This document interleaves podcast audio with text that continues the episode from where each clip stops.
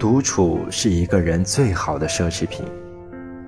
越成熟的人，其实越懂得享受独处。听众朋友您好，您现在收听的是由夜读 Reading 出品的睡前必听。今天为您送上的精彩美文是：独处是一个人最好的奢侈品。我是主播李香卫。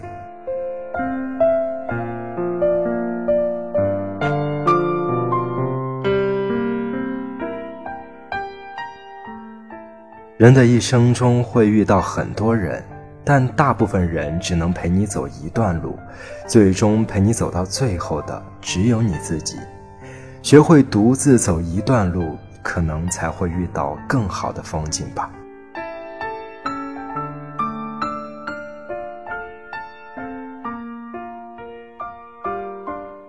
朋友小青是一个非常怕孤独的人。他和我在同一栋写字楼上班，我在高楼层，他在低楼层。没有人和他一起吃午饭时，他就喜欢叫我陪他下楼去买一个饭团。因为怕被同事知道没有人和他一起吃午饭，每次他都让我等他吃完饭团才回去。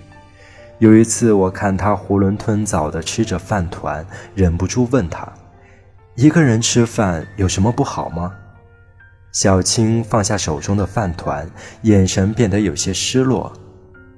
可能是性格的原因吧，从小我就不喜欢孤独，甚至会觉得独处是一种煎熬，怕被人瞧不起，被人认为是性格孤僻或者不合群，所以我尽量避免一个人的活动。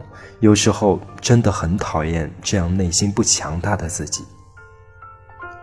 其实独处并非孤独。更不是别人眼中的凄凉，体会孤独是人生的常态，学会孤独是自己的必修课。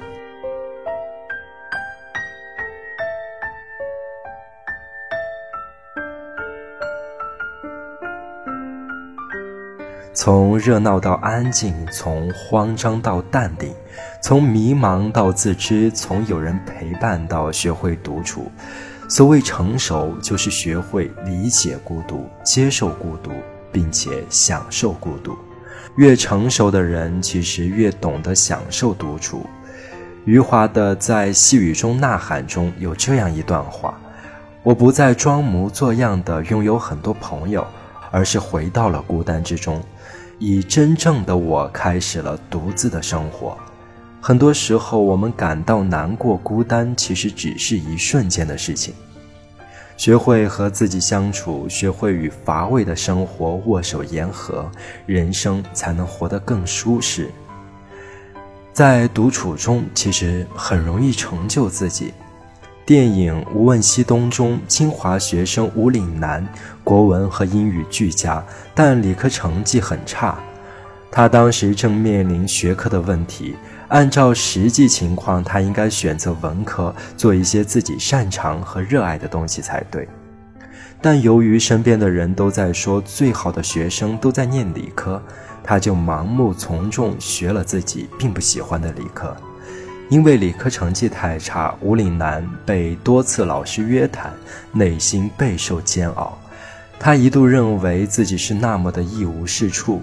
后来一次偶然的机会，他听了泰戈尔的演讲，终于明白自己想要的是什么。他终于明白了独处的意义。于是他听从内心的声音，投身于文科，最终成为了著名的文学大师。有时候沉浸在人群中太久了，太多的因素影响了我们对世界的看法、对事情的判断和对自身的了解。当你为了迎合群体时，不仅仅会辜负了自己，荒废了时光，还有可能会失去变得出众的机会。有一句名言是这么说的：人生的第一件大事是发现自己，因为人们需要不断孤独和沉思，唯有那些独处的时光，才有可能会让你真正的发光。因为独处时，你才会更加笃定自己真正想要的是什么。著名作家村上春树是一个很喜欢独处的人，每天即使再忙，他都要腾出一至两个小时给自己，不与任何人交谈。这段时间里，他或是跑步，或是写文章，或是默不作声的读书，又或者是全神贯注的听音乐。看似孤独无趣的生活，他却乐在其中。在独处的时光里，他高效率地写出了很多名作。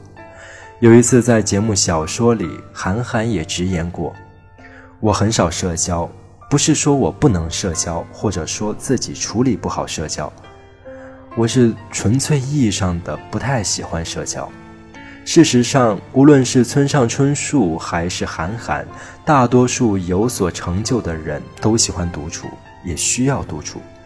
因为在独处的时间里，他们可以做自己真正想做的事情，不断靠近理想中的自我。平庸的人才喜欢选取热闹来填补生命，而优秀的人都懂得用独处来成就自己，达到生命的饱满。